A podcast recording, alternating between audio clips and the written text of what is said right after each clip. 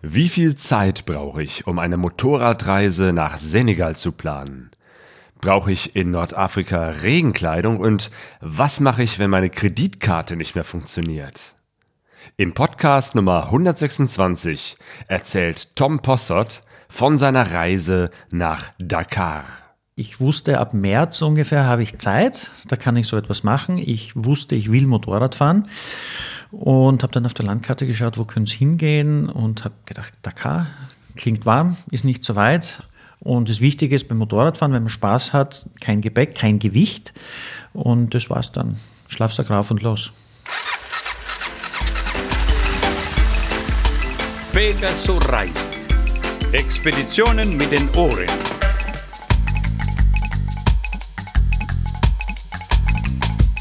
Herzlich willkommen zu Pegaso Reise. Wir sind Sonja und Claudio und in diesem Podcast sprechen wir über die Leidenschaft für Motorräder und eine abenteuerliche Tour von Österreich bis in den Senegal.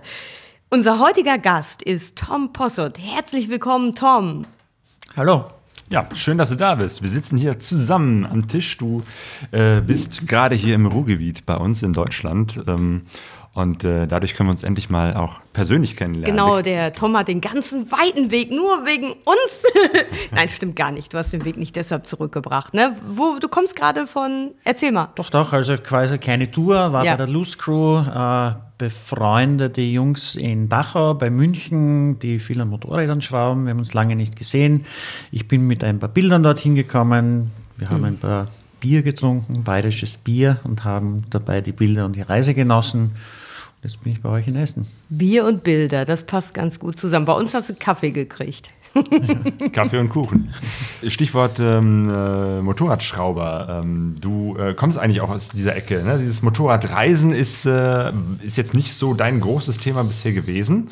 Ähm, aber das Schrauben an Motorrädern ähm, ist äh, etwas, wo du, dich, wo du dir einen Namen gemacht hast. Ja, genau. Also ich war bei Titan Motorcycles äh, mit einem Freund gemeinsam gegründet, äh, das drei Jahre gemeinsam gemacht.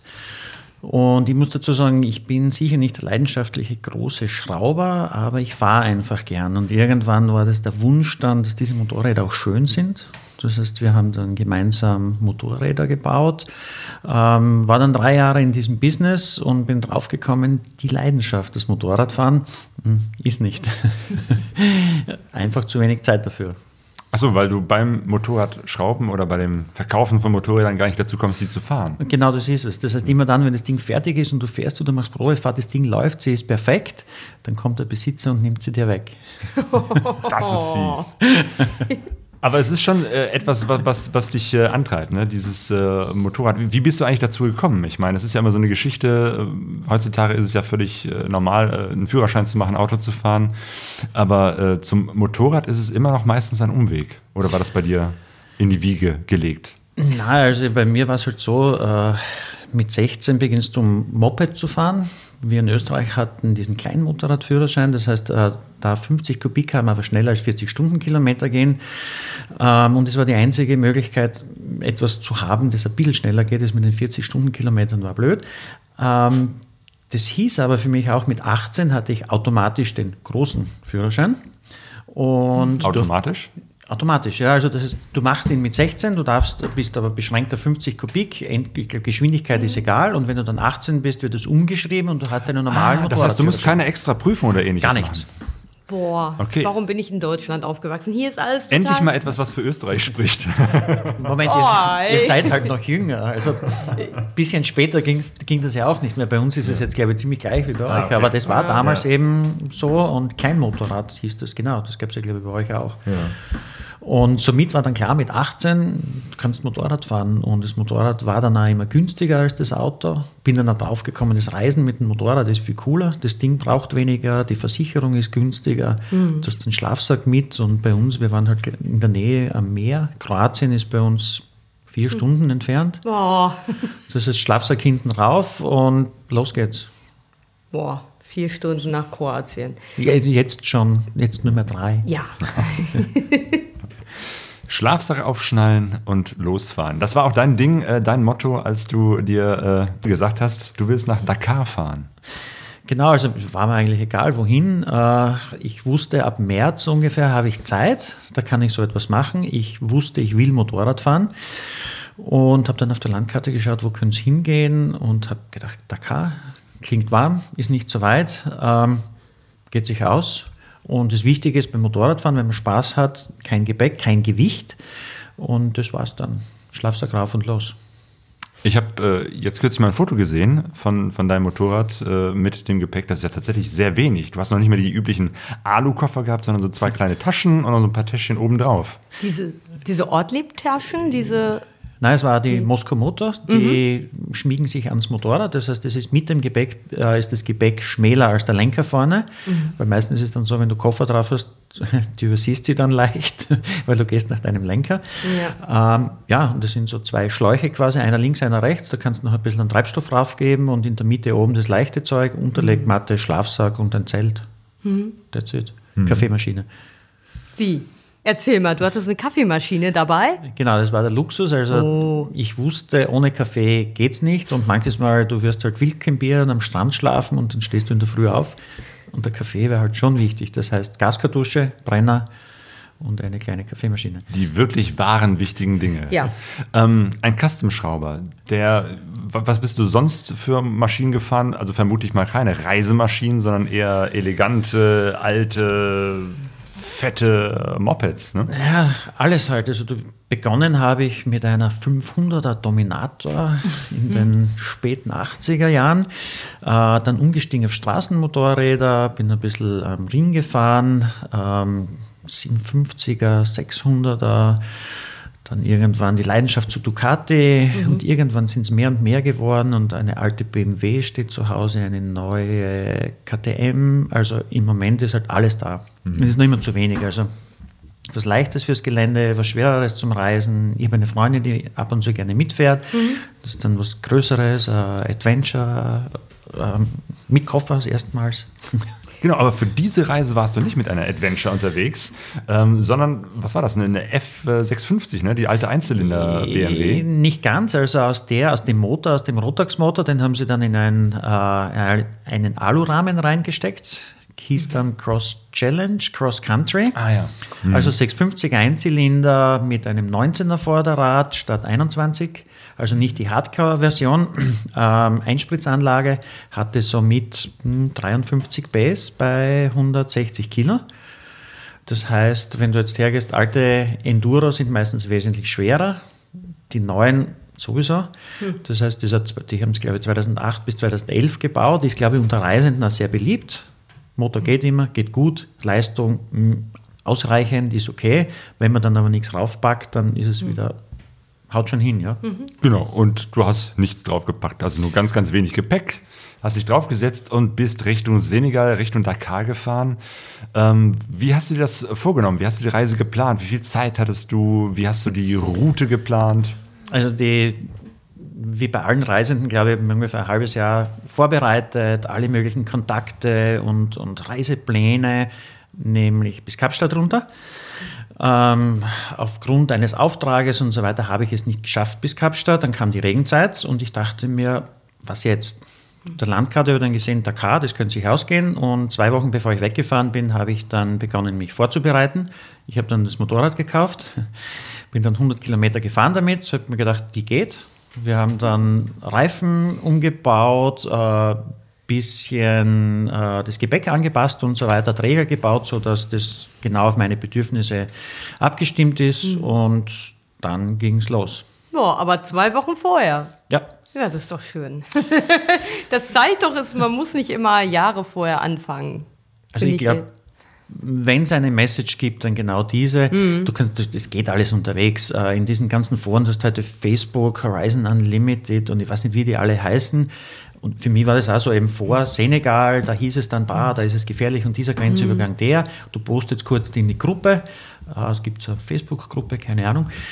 Zwei Stunden später war ich irgendwo beim Essen, es bleibt ein belgischer Truck stehen, ein Bärchen steigt aus, kommen zu mir und sagen, hi Tom. Und ich denke mir, fuck, woher wissen die, dass ich der Tom bin? Mhm. Ja, ich habe hab geantwortet auf deine Frage, jetzt mhm. sind wir auch hier, lass uns doch einfach ein paar Tage gemeinsam reisen. Okay. Auf Facebook, auf Instagram und äh, in den sozialen Medien kann man äh, gute Kontakte knüpfen, aber es sieht immer traumhaft schön aus, ne? diese, diese tollen Fotos von der Reise, von dem Motorrad allein auf der Straße, in den Sonnenuntergang. Aber dir sah das, glaube ich, äh, am Anfang sehr unromantisch aus, weil du erstmal Kälte im April und vor allem viel Regen hattest, ne? Ja, also schon, also wie gesagt, weg bin ich ja Ende März äh, über Savona dann nach äh, Tanger und dann bist du endlich in Afrika. Nach 48 Stunden kommst du dort an, raus aus der Fähre und es ist Nacht. In der Nacht ist dort natürlich auch kalt. Ich habe meine ersten 100 Kilometer gemacht, geschlafen irgendwo auf einem Rastplatz. Nach, nachdem du auch erstmal die Fähre verpasst hast. Ne? Das so, kam ja. auch noch dazu. Ne? Müssen wir drüber reden, ja?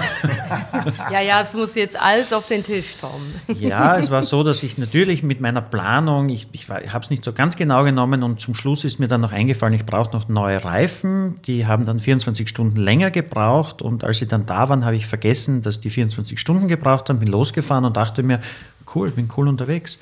Und bin dann schon um, also die Fähre ging um 0.30 Uhr und ich war schon um, zum Mittag am Fährplatz mhm. und der Zöllner fragt mich, wo ich hin will und ich sage, Ferry to Marokko. oh, the ferry already left. Ja. Ah, sage ich, nein, das ist ein Scherz, oder? Also ich muss jetzt auf die Fähre dann. Ja, aber die ging um 0.30 Uhr. Sag ich, nein, die geht um 0.30 Uhr. Nein, sie ging um 0.30 Uhr. Und dann wusste ich, okay, jetzt habe ich ein paar Tage zu warten. Und habe dann vier wunderbare Tage in mhm. Italien bei einem Freund von mir verbracht, der zufälligerweise dort unten eine Wohnung hat, direkt am Meer. Und eigentlich war es gar nicht so schlecht, weil du dann aus diesem Stress und Hektik und schnell runterkommen auf einmal vier Tage mehr hattest in Italien. Guter Kaffee, gutes Essen, Strand. Dort war es auch schon warm. Mhm. Also Süditalien war es warm. Und okay, ja. vier Tage später ging es dann runter. Genau, also hast du aus diesem Missgeschick gleich was Schönes gemacht. Ich muss dazu sagen, mhm. äh, ich hatte dann Zeit zum Nachdenken. Nachdem ich wenig geplant habe, bin mhm. ich dort unten draufgekommen, das ganze Reifenmontierzeug. Ich kenne das als Reisen von früher von Afrika. Reifen flicken kann jeder, überall, an jeder Ecke. Und es wiegt viel. Mhm. Es ist voluminös, die Pumpe und alles. Und ich habe dann mich kurz dazu entschlossen, das Zeug in eine Schachtel und nach Hause geschickt. Wenig Gepäck ist so ein Stichwort. Und du hast äh, auch äh, kein, kein, Zelt dabei gehabt, obwohl du draußen übernachtet hast. Ne? Doch, ich hatte ein Zelt mit, aber ich habe mir immer dazu entschlossen, gleich die Plane, die unterhalb ist, zu nehmen, über das Motorrad zu spannen, dass das nicht so feucht wird und darinnen zu schlafen, weil das Zelt aufstellen ab dem zweiten Mal nicht mehr lustig war. Wieso? Was hast du denn für ein Zelt? Na, eher ein gutes. Also habe ich natürlich auch ein paar Tage recherchiert, äh, schnell aufzustellen, Windschutz, alles perfekt. Aber wenn du dann fährst, bis die Sonne untergeht, hast du irgendwie einfach keine Lust mehr, das Zelt jetzt auch noch aufzustellen. Und dann hast du dann äh, unter der Plane genau. geschlafen und äh, wurde es auch nicht die ganze Zeit von Moskitos, Mücken zerstochen oder von Ameisen und was auch immer überlaufen. Also überhaupt nicht. Die Plane waren nicht dazu da, wenn es feucht war. Es war die ersten mhm. Tage eben so, äh, dass die Feuchtigkeit ein bisschen Abstand nimmt von deinem mhm. Schlafsack. Wenn der feucht wird, ist blöd.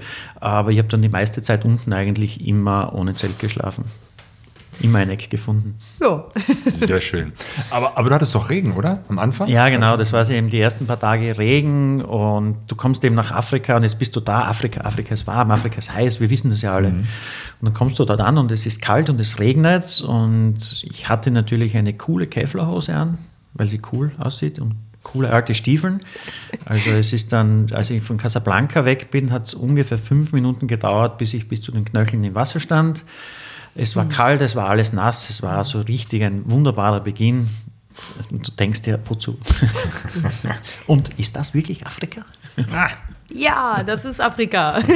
Kann auch nass sein. Ja. Casablanca in Marokko ist ja auch so ein, äh, eine, eine, Stadt, äh, wo man äh, ja, so Bilder im Kopf hat. Genau. Äh, und ähm, ein Ding, glaube ich, von dir ist auch eine Spezialität, dass du äh, die Gabe hast, äh, Menschen aufzutun, interessante Menschen. Ähm, ich habe gelesen, was äh, Dalila Mosba, spreche ich das richtig aus, genau. von Miss Motomarok getroffen. Erzähl mal, was es damit auf sich hat. Genau, also grundsätzlich das Ganze hat begonnen, dass ich mit einigen anderen Leuten mich beschäftigt habe mit Motorrädern, mit Frauen auf Motorrädern, unter anderem Riser App, die mir geholfen haben, meine Reise ein bisschen zu planen. Das ist so eine Motorradreise-App. Mhm. Und für die habe ich auch ein paar Interviews gemacht und es war grundsätzlich sehr interessant einmal, dass du so Frauen auf Motorrädern, man sieht sie halt nicht so oft. Man kennt sie auch nicht immer, wenn sie am Motorrad sind. Und ich habe dann gesagt, ich werde auf meiner Reise dann nach unten schauen, wenn ich so alles treffe unterwegs und bin dann draufgekommen, vor allem in Afrika, äh, sehr dünn besiedelt mit weiblichen Motorradfahrern, aber die hat es dann doch geschafft, dass sie dann zum Teil, glaube ich, 200 weibliche Motorradfahrer für eine Ausfahrt zusammenbringt. Ui. Und die habe ich in Casablanca besucht. Äh, wa- Was ist das für ein, für ein Mensch, Dalida? Ja, ich muss dazu sagen, wir haben uns ein bisschen schwer getan. Mein Französisch beschränkt sich auf guten Tag, bitte, danke und auf Wiedersehen, glaube ich. Das war, habe ich aber, glaube ich, auf der Reise gelernt. Kenn ich. Ihr, ihr Englisch ist ein bisschen besser als mein Französisch. Das heißt, äh, ihr Mann ist mitgekommen und hat übersetzt. Also sein Englisch war ein bisschen besser als ihr. Ähm, aber wir haben trotzdem interessante Gespräche geführt. Wir haben uns in Casablanca im Kaffeehaus getroffen. Es war so richtig typisch. Es war, ähm, ja, wir hatten richtig Spaß. Und sie hat mir erzählt, also sie hat begonnen, sie ist Marathonläuferin und hat alles Mögliche gemacht, fährt schon lange Motorrad und irgendwann hat sie gemerkt, das ist halt ihre große Leidenschaft und sie hat mehr und mehr gemacht und hat begonnen, Frauen zum Motorradfahren zu bewegen, Frauenausfahrten gemacht und also ihr jährliches Treffen findet statt mit, ich glaube, 500 Bikern, die auch zum Teil aus Europa kommen, die natürlich auch aus Marokko sind und eigentlich eine sehr coole Veranstaltung ist. Ja. Okay. Du bist die Westküste äh, von Marokko entlang gefahren. Ähm, ist eine Ecke, die kenne ich noch gar nicht. Wie sieht's da aus? Ja, da bist du total hinten nach und aus dem Trend. Ähm, Im März bereits äh, sind die Campingplätze voll mit deutschen, spanischen und französischen Pensionisten, die dort überwintern. Die sind dort mit ihren großen Wohnmobilen. Und Deswegen, ich, ich bin nicht hinten dran, sondern ich bin noch nicht so weit. Du siehst es schon vor dir, so in der Ferne. Nein, ich muss sagen, es ist, glaube ich, nicht so schlecht. Also die fahren dann mit, den großen, mit dem großen Wohnmobil runter, stehen dann auf den verschmutzten Campingplätzen. Aber das Positive ist, man kann Germany's Next Top Model auch dort unten sehen, also im Wohnmobil dann drinnen. Ja, du hast ja alles, was du brauchst, ne? Also. Genau. Und es gibt dann, also es gibt eine Geschichte dazu. Du, du findest wirklich viele Campingplätze, da ist wirklich viel los. Und ich habe dann meinen ersten Campingplatz bei Agadir gesucht und dachte mir, es ist kalt, es regnet, es ist nicht so angenehm. Suche ich mir einen Campingplatz, fahre dann dorthin und gebe meinen Reisepass ab und quatsch mit dem Typen am Eingang und sage dann zu ihm, was kostet das eigentlich? Und er sagt 15 Euro.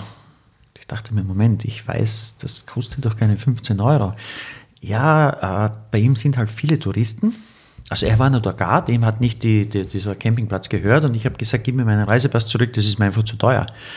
Dann hat er mich zu sich gerufen und hat gesagt, komm her, ein Stück weiter darauf, links, dort kostet er nur 5 Euro, aber dort sind keine Touristen.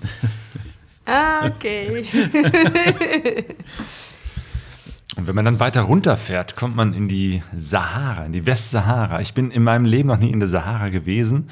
Ich habe nur so Bilder äh, vor Augen eben halt von, der, von dem großen Sandkasten. Sieht es da wirklich so aus?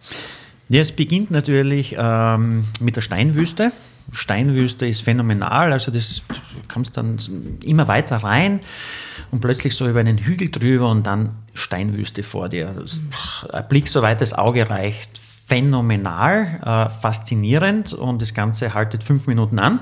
Dann kommst du drauf, dass es irgendwie tagelang ist es dann gleich, nicht? bis du dann eben in die Sandwüste kommst. Aber wenn du dann so 1000 Kilometer durch die Steinwüste fährst, ist, wie gesagt, ungefähr die ersten fünf Kilometer, fünf Minuten sind spannend. Aber mit dem Motorrad, wie sieht es da aus? Ich meine, hast du da Asphalt oder, oder guten Schotter? Ähm, musst du da besondere Fähigkeiten haben des Offroad-Fahrens? Absolut nicht. Also ich glaube, äh, jeder, jede Frau, jeder Mann kann das machen mit fast jedem Motorrad.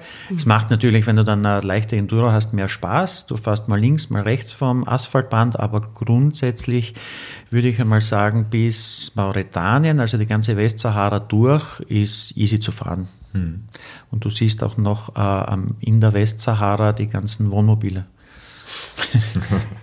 Also die werden dann natürlich schon sehr rar, aber es gibt sie auch dort noch und es ist fahrtechnisch gesehen einfach. Du kannst dir natürlich auch die schwierige Route wählen, das gibt's, das ist super cool. Aber du kannst da am Asphaltband runterfahren. Also erkennst du den Zustand des Weges daran, wo Wohnmobile stehen? Also da, wo Wohnmobile sind, ist es gut asphaltiert und wo die aufhören, dann. Genau, also so ungefähr. Du siehst halt, ne? Asphalt ist noch in Ordnung, also kommen andere hin und irgendwann merkst du dann, hier Ja. ist dann aus und da bist du dann allein. Mauretanien, warst du da alleine? Ja, also in Mauretanien muss man mal sagen, das erste Spannende ist der Grenzübergang. Ähm, ich habe, das ist der einzige Grenzübergang, über den ich wirklich ein bisschen mehr gelesen habe. Fünf Kilometer Niemandsland, vermint, keine wirkliche Straße. Ähm, wirkliche Angst hatte ich nicht, weil es gibt ja doch mehrere Berichte und Leute, die da drüber fahren. Also ich bin früh auf, also ich hatte Sandsturm die Tage davor, es war nicht sehr angenehm. Das heißt, ich bin, habe geschaut, dass ich um neun, wenn die Grenze öffnet, dort bin. Halt Ganz kurz, äh, bevor du jetzt auf die Grenze eingehst, wie war, also ich meine, Sandsturm, ne, das ist ja das, was, was ich jetzt immer nur gehört habe, aber wie ist das denn, wenn du wirklich da drin steckst? Ist das so, ja, da ist da so ein bisschen Sand oder ist das eigentlich richtig heftig und man verliert die Orientierung, weil alles um einen herum nur Sand ist? Also ich kenne Sandstürme von anderen Reisen, das waren richtig, richtige Sandstürme, das ist dann so, wie du es beschrieben hast. Aber es ist in Mauretanien oder in Afrika auf dieser Seite so, dass du auf der einen Seite den Atlantik hast, der sehr kalt ist, im Landesinneren ist es sehr heiß, das heißt, es entsteht Wind. Und somit hast du einfach einen ständigen Wind. Am besten umschrieben ist es so, ich bin die ganze Westsahara ungefähr im 45 Grad Winkel gefahren mit dem Motorrad. Also ein bisschen wie man das von Patagonien hört, dass man immer so ein Genau. Gegen... Hast immer so einen leichten Druck. Ja. Du, du, das Coole ist, du fährst den Reifen nicht einseitig ab. Oder zumindest nicht mittig ab. Okay. Das heißt, spätestens auf der Rückfahrt kommt dann die andere Seite. Genau, ja. So ungefähr. Ja. Ja, und dann bist du irgendwann, äh, die Grenzsituation jetzt, ne? Genau, an ja. die Grenze, bin um neun drüber, voll Euphorie, weil ich kannte diesen Teil ja von, von vorangegangenen Reisen schon. Und endlich nach Mauretanien, jetzt beginnt dieses Afrika und das Abenteuer. Und also schnell über die Grenze. Wusste nicht, dass an der Grenze das Abenteuer beginnt. Das heißt, die Seite in Marokko war easy. Ähm, du kommst dann drüber und der Wind, der geht, er- das war nicht so arg, aber du siehst nicht bis zur Grenze, bis zur mauretanischen Seite der Grenze. Das heißt, dort sind, ich hätte gesagt, 1000 Autowracks und du schlängelst dich einfach zwischendurch und das bei relativ schlechter Sicht. Bin dann so ungefähr nach zwei Kilometern draufgekommen, warum ich ein leichtes Motorrad habe. Ich konnte es immer abstellen und konnte dann die, die mit dem schweren Motorrad unterwegs waren, fünf Tschechen, immer helfen, aus dem Sand rauszukommen. Also konnte ich es für die Jungs nutzen. Allerdings, äh, wir haben uns dann gemeinsam auf den Weg gemacht und das war dann schon relativ angenehm. Also du siehst relativ wenig, du weißt in etwa in welche Richtung und dann ist es schon lustig, wenn du andere Motorradfahrer oder überhaupt andere Menschen um dich hast. Sind dann bis zur mauretanischen Seite, war dann okay. Aber wie lange habt ihr denn dann dafür gebraucht? Also wenn, wenn du auch immer wieder mitgeholfen hast, diese schweren Mopeds mit aufzurichten, wird, wie lange hat das dann gedauert? Gefühlt zwei Tage, aber ich glaube, in Wirklichkeit war es dann einfach eine lange Stunde, wenn überhaupt. Ja. Also und, es war nicht tragisch. Und diese Autowracks, die waren halt wirklich zur Orientierung dahingestellt oder nee, ne? Ja, ähm, ich glaube, also es ist ja so, dass du in Marokko wird ein Fahrzeug in den Reisepass eingetragen und du musst mit einem Fahrzeug ausreisen. In Mauretanien ist das dann nicht mehr so heikel und ich hatte das Gefühl, es sind lauter einfach Autoleichen, wo man gesagt hat, schnell noch raus aus Marokko und dann lassen wir ihn stehen. So sehen die Autos dort auch aus. Ja. Also teilweise vom Sand, der, den, durch den Wind und den Sand ist ja der komplette Lack weg und es sind dann einfach nur, strahlt. genau Sand gestrahlt und es ist dann einfach nur so ein schwarzes Gerippe, das dort steht. Okay. Ja, und dann war ich in Mauretanien und äh, die Grenzformalitäten sind überall ein bisschen mühsam, aber nicht so schlimm. Ähm, und ich habe in der Früh kein Frühstück mehr gehabt und ich habe auf Wasser verzichtet, weil ich mir dachte, einfach schnell drüber und dann drüben frühstücken. So naiv beginnt man halt ab und zu reisen und ich kam auch zügig voran. Ich war dann, glaube ich, eine halbe Stunde später durch und musste nur mal mein Visum abholen und gehe dann zum Visumbüro und dort sind dann ein paar Leute gesessen. Ich habe gesagt, ist das das Visumbüro? Ja, aber die sperren heute erst um 12 auf.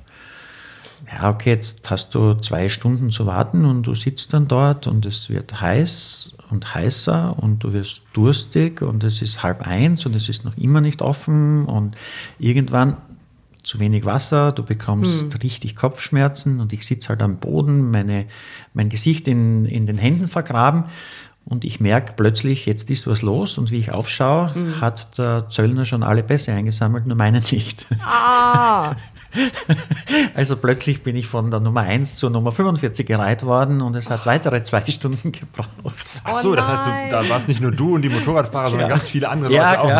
auch. na und du hast das einfach nicht, weil du so beschäftigt damit Genau. warst mit deinem. Mit mir. Oh, hast du das nicht? Ach Mist.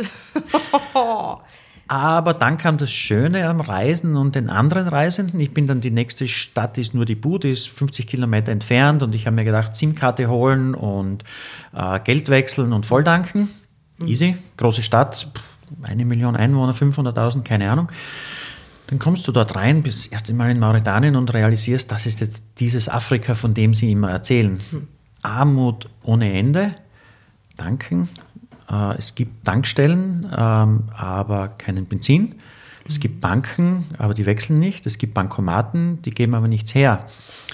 Das heißt, das, ich glaube, ich bin dann zwei, drei Stunden durch die Gegend gefahren, bis ich endlich Geld wechseln konnte, bis ich endlich vollgetankt habe, bis ich endlich Wasser hatte. Und der Sturm hat halt nicht nachgelassen. Es gab dort keine geeigneten Unterkünfte und ich bin dann rausgefahren und dort gibt es einen Kitestrand. Von dem habe ich gelesen. Dort gibt es auch Unterkünfte und bin dort hingefahren, war der Einzige, der dort war und wollte dort zelten. Moment, Entschuldigung, Tom, das war jetzt nachdem du die Zollformalitäten oder während von Nummer 0 bis 55, nee, das war nachdem du das hinter dir hattest. Genau, dann, gleich Ne? nach der Ah Grenze. ja, okay. und wollte dort dann campen. Das war auch sehr günstig, aber es war Wind an allen Ecken und Enden. Und dann gab es da unten ein kleines Restaurant und ich habe gesagt, kann ich nicht gleich da drinnen schlafen? Und der Besitzer hat mich angeschaut, es waren keine Gäste da, hat gesagt, ja, ist okay. Ich musste wieder kein Zelt aufstellen, meine Schlafsack ausgebreitet und dann kam ein Linzer Bärchen, haben mir mal Wasser gegeben. Dann kam ein Bärchen, das ich auf der Grenze getroffen habe, ein, eine Deutsche und ein Spanier. Dann kamen meine belgischen Freunde, mit denen ich zwei Tage unterwegs war. Und plötzlich waren wir, glaube ich, 15 Reisende. äh, ich wurde versorgt, äh, Kopfschmerztabletten, Wasser, Ah. Tee, alles Essen, was alle mitgehabt haben, ist auf den Tisch gekommen. Ich muss dazu sagen, das Restaurant war ganz lustig, es wurde nicht wirklich betrieben. Die haben gesagt, wenn ihr was wenn wir euch was kochen sollen, gebt mir Bescheid. Ja. Die haben gesagt, nein, wir haben mit und das war okay, weil es hat ja jeder seine paar Euro bezahlt fürs Schlafen dort. Aber war das jetzt so, so, ein- so, ein- so ein wirklich so ein Traveler-Treffpunkt oder war das jetzt Zufall, dass ihr euch da alle getroffen habt? Oder gab es nichts anderes? Ich muss dazu sagen, ähm, ich bin gereist mit dem iOverlander-App, das sehr viele Reisende, glaube ich, verwenden, wo jeder seinen Schlafplatz eintragt, wenn er mal dort war und so weiter. Und so habe ich diesen Platz auch gefunden Ja. und vermutlich auch alle anderen und deswegen sind wir dann dort alle gestrandet. Hat das was mit diesem Magazin Overlander zu tun? Nee, ne? Absolut nicht. Kannst Nein. du das denn empfehlen, diese App? Absolut. Also auf meiner Reise, ähm, ich habe ja ein paar Tage verloren äh, am Anfang der Reise und ich hatte ja ein Ziel in Dakar. Erstens habe ich meinen Geburtstag gefeiert und zum Zweiten hat mich meine Freundin ja auf das gesamte Bier an meinem Geburtstag eingeladen, unter der Voraussetzung, ich hole sie ein paar Tage vorher am Flughafen ab. Das heißt, mein einziges Datum, das ich Ah, hatte, okay. war eben das. Und ich musste dann eben schnell unterwegs sein und bin somit durch das, dass ich eben einige Tage verloren habe, eigentlich immer den ganzen Tag gefahren. Bin in der Früh aufgestanden, habe mich aufs Motorrad gesetzt und wenn die Sonne unterging, habe ich mein App, mein Telefon rausgeholt, iOverlander, geschaut, wo ist der nächste Schlafplatz oder die nächste Möglichkeit und dort bin ich dann hin. Und ich kann es absolut empfehlen. Ja, also du hast, es ist alles richtig, was da drinnen ist. Gut beschrieben und Und dann habt ihr Gut, eben. dann, dann sollten wir vielleicht mal gucken. Ja, genau. Ich, ich, ich kenne diese App auch noch nicht, ich habe mal davon gehört. Äh, Ich werde sie mir mal anschauen und dann, äh, wenn es klappt, äh, hier in den Shownotes auf Ja. unserer Seite pegasoreise.de unter dieser Folge verlinken. Genau. Ja, und dann, wie gesagt, wart ihr da, du mit den ganzen vielen Leuten, ihr hattet viel zu essen, ja, habt dann den Abend miteinander verbracht, ne? Genau, man muss dazu sagen, Mauretanien äh, sehr muslimisch be- geprägt, das heißt, es gibt keinen Alkohol. Ähm, man muss dann dazu sagen, in der Realität ist es so, also die Belgier mit dem Truck, die hatten ja genügend Lager, die haben bisschen Wein mitgehabt, sie wurden auch erwischt an der Grenze und es war alles nicht tragisch. Also man nimmt es dann nicht so ganz genau. Und somit konnten wir dann nach Tee und Wasser und Brot und Fischkonserven auch noch eine Flasche Wein genießen. Das klingt nach einem sehr guten Abend. Ähm, du hast auf deiner Reise aber nicht nur andere äh, Reisende getroffen, äh, sondern du hattest ja auch äh, Kontakt zu, zu, zu Einheimischen und konntest äh, auf diese Art und Weise auch so ein bisschen das Leben vor Ort äh, kennenlernen. Ähm, wie war das zum Beispiel, äh, Muhammad? Du wurdest einmal zum Tee eingeladen. Genau, also ich bin dann eben durch Mauretanien durch. Das nächste Ziel war die Grenze zum Senegal. Und ich war in Nouakchott, der Hauptstadt. Ähm, das ist eine Riesenstadt mit Armut ohne Ende. Ich wollte eigentlich einen Tag dort bleiben, aber dort sind alle diese Menschen, die man, wenn man dann dort ankommt und das sieht, nur einen Tipp geben möchte, schaut, dass nach Europa kommt. Da unten gibt es nichts, keine Arbeit, Kinder laufen nackt herum und ich wollte mir nur Essen kaufen. Mit Geld in der Tasche hat es 45 Minuten gebraucht, bis ich Fischkonserven gefunden habe. Also es, ich war so schockiert und es war so grauenvoll irgendwie, dass ich dann einfach nur weg wollte. Mhm. Wusste aber, ich schaffe es nicht mehr bis über die Grenze. Ja, und dann irgendwo unterwegs. Ich bin auch ohne, Navigations, ohne Navigation gefahren, habe mir keine SIM-Karte gekauft, ich habe nur mit dem Telefon navigiert, mit Google, beziehungsweise bin auf Gefühl gefahren und wenn ich dachte, ich sollte mal wieder nachschauen, wo ich bin, dann habe ich das getan. Äh, und das hat auch geklappt mit dem Empfang? Also hattest du da einen guten Empfang dann? Absolut, also wie gesagt, in Mauretanien habe ich ja keine SIM-Karte gekauft, aber in all den anderen Ländern kaufst du dir für, am besten gleich an der Grenze die SIM-Karte, hm. gibst dem, der sie dir verkauft, dein Telefon. Nach fünf Minuten hat er dir alles umgestellt, eingestellt, Codes eingegeben und los geht's. Hm.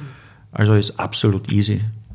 Und ich hatte ja keinen richtigen Weg, auch kein wirkliches Ziel. Somit bin ich halt sehr oft gefahren, dort, wo es mir gefallen hat. Und wenn ich mir dann dachte, ich glaube, irgendwie sollte ich jetzt wieder wissen, wo ich bin, Handy raus und. So, und Karten hattest du nicht mit dabei? Also jetzt so, ja, ganz klassische altmodische Karten. Ich habe es mir ja zu Hause auf der Karte angesehen. Ja. Ich wusste, die, äh, die Sonne geht immer rechts von mir unter. Das Meer muss immer rechts sein. Das heißt, so viel falsch machen kannst genau. du da nicht. Und man muss ja ganz ehrlich sagen, also ist, du hast ja dann wirklich von Tantan, das ist quasi der Beginn äh, der Westsahara, mhm. bis in den Senegal kaum andere Möglichkeiten, als dem Meer entlang zu fahren. Mhm. Das heißt aber, du siehst auch das Meer von der Straße aus, so zur Orientierung. Immer. Oh ja. Oder okay. fast, ja. wirklich fast ja. immer. Und du lernst ja dann auch mit dem Sonnenstand umzugehen. Du weißt, am Abend, wenn du schlafen gehst, hast du einen herrlichen Sonnenuntergang.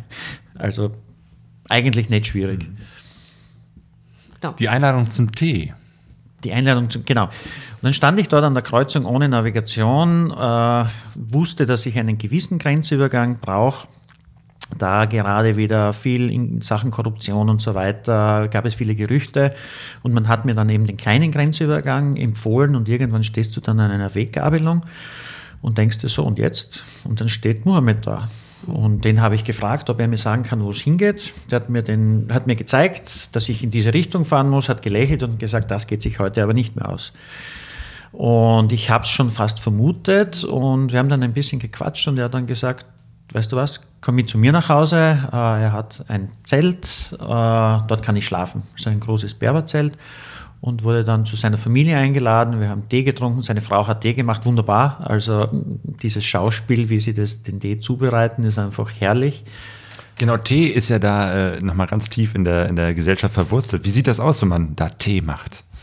Ja, es ist Wasser wird aufgekocht. Ähm, diese, ich glaube, man kennt alle diese kleinen Teeschalen, diese, diese mhm. äh, Blechkannen quasi. Mhm. Dort kommen die Gewürze rein, der Tee rein.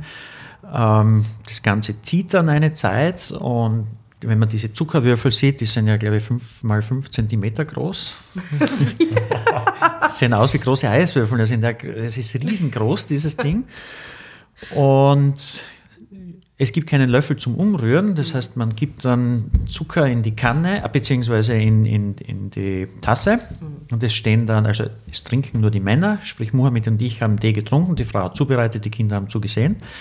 Und es ist dann wirklich ein lustiges Schauspiel. Es kommt der Zucker rein, es wird dann so, die hebt die Hand und lässt von einem Meter ungefähr den Tee runter. Mhm. Dann kommt das Ganze, wenn das in den Tassen ist, wieder zurück in die Kanne und dann so verrührt sich der Zucker und so geht es dann. Ich glaube, das dauert fünf Minuten, sieben Minuten, bis dann der Tee fertig ist. Mhm. Und wenn du deine Tasse getrunken hast, geht es wieder von vorne los.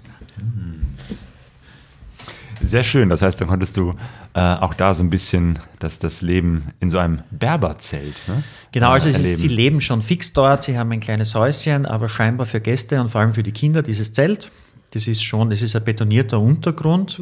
Es gab dort auch Wasser zum Duschen, das hat er mir auch angeboten. Also das hat dann so, glaube ich, 15 Grad gehabt. Ich habe nicht geduscht an diesem Tag. Ich war zu müde, das Wasser war mir zu kalt. Und ja, es gibt dort allerdings keinen Fernseher, keinen Radio. Zumindest bei ihm zu Hause gab es das nicht. Und ich glaube, um halb neun sind wir dann schlafen gegangen. Die ganze Familie, also mit Kindern, mit Papa, wir sind alle im Zelt gelegen. Der Muezzin hat dann noch sein, das Abendgebet äh, gesprochen. Alle haben mitgebetet, ich habe zugeschaut und dann haben wir geschlafen. Alle zusammen in diesem großen Zelt. Genau, Hey. es hatte so ein bisschen jeder sein Eck. Ja. Ich, ja, genau, ich hatte dann noch zwei Kekse mit Schokolade gefüllt, so die eiserne Reserve. Meinst du sowas wie die Prinzenrolle? Exakt, so, genau. ah. Zwei Prinzenrollen, also einzelne Stücke hatte ich noch. Die natürlich, äh, ich glaube, ich hatte die schon drei Tage mit mir. Die eiserne Reserve, die sind schon ziemlich zerbröselt. Und ich habe dann noch so einen Alu-Teller mitgehabt. Und ich habe dann das ganze Brösel und das ganze Zeug in den Teller und dachte mir, ich habe von denen so viel bekommen. Was gibst du zurück? Und jetzt hatte ich einfach nur noch zwei Prinzenrollen und bin dann rüber zu den Kindern und habe gefragt, ob ich es den Kindern geben darf. Und es kam dann auch die Großmutter noch rein und es hatten alle Freude und zu viert haben sie dann an zwei, zu fünft, an zwei Prinzenrollen gegessen. Das war ähm, kurz vor dem Übergang äh, von Mauretanien zum Senegal. Wie sieht es da aus? Wie, wie funktioniert das da mit der Grenze zum Senegal? Also auch ganz easy, es ist dort dann ein, am Anfang noch ein Asphalt, na von dort weg, genau, beginnt dann Schotter, das heißt, ich glaube, es sind dann 120 Kilometer, fährst du dann auf einer Wellblechpiste, aber grundsätzlich easy, vor allem easy, wenn du navigieren kannst, easy, wenn du Sprit hast, hatte ich beides nicht. Das heißt, ich wusste, mit dem Treibstoff wird es wirklich eng. Es kam ja auch noch dazu, dass Mohammed mir gesagt hat, es liegt knappe 10 Kilometer entfernt, sein, sein äh, Zelt.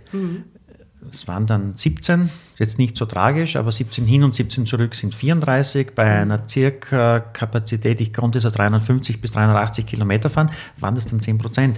Das heißt, ich hatte dann schon ein bisschen Angst, aber ich wusste, die Grenze ist nicht mehr so weit weg und bin dann eben so losgefahren nach Gefühl und habe dann gemerkt, es gibt keine Wegweiser, es gibt auch keine Menschen auf der Straße dort. Und du fährst und fährst und du weißt, wenn du dich jetzt verfährst, dann hast du ein Problem. Konnte dann unterwegs, habe ich dann einen Bauern getroffen, war ziemlich offensichtlich, glaube ich, wo ich hin wollte. Also er hat dann gleich in die Richtung gedeutet und irgendwie so ein, zwei Stunden später kamen mir die ersten Autos entgegen und ich wusste, okay, ich bin am richtigen Weg. Aber es ist dann wirklich so, du fährst auf Schotter. Der Grenzübergang ist dann wirklich nur ein Schranken, ein Balken, mitten im Schotter, mitten im Nichts und eher einfach. Und äh, mit, mit Papieren, wie ist das so? Äh, Was, was brauchst du für Dokumente? Muss man das vorher, braucht man Visum? Ähm, es gibt ja manchmal Grenzen, wo es alles super kompliziert ist und andere, da zeigst du nur deinen Ausweis und äh, wirst durchgewunken. Genau, also es ist äh, eigentlich, ist es wirklich easy, aber wenn man so eine Reise macht, ich glaube, das sind die wichtigen Dinge, auf die man sich vorbereiten muss, vor allem wenn es Länder gibt, die Visumpflicht haben. Ähm, Mauretanien hat Visumpflicht, aber das kannst du an der Grenze machen, ist unkompliziert, kostet 40 Euro. Äh, wenn du Pech hast, 50, wenn du einen Fixer nimmst, dann wahrscheinlich 60, aber grundsätzlich ist es easy. Im Senegal, ich hatte ein Canet de Passage. Äh, Das hilft weiter. Ist, Das ist dieses Dokument fürs Motorrad, ne? dass, du dein, Genau, dass das dein. Fahrzeug äh, versichert ist und ähm, dass da, wie heißt es, äh, ein Wert hinterlegt ist. Genau, und richtig. Dass damit äh, sichergestellt ist, dass du auf jeden Fall mit diesem Fahrzeug wieder rausfährst Genau. und es nicht im Land verkaufst, weil das, das wollen einige Länder nicht. Genau, klar, weil dann würde, dann musst du Zoll bezahlen und der sagt meistens relativ hoch. Versichert ist das Fahrzeug nicht. Es ist so, dass du in, mei- in den meisten dieser Ländern die Versicherung an der Grenze abschließt.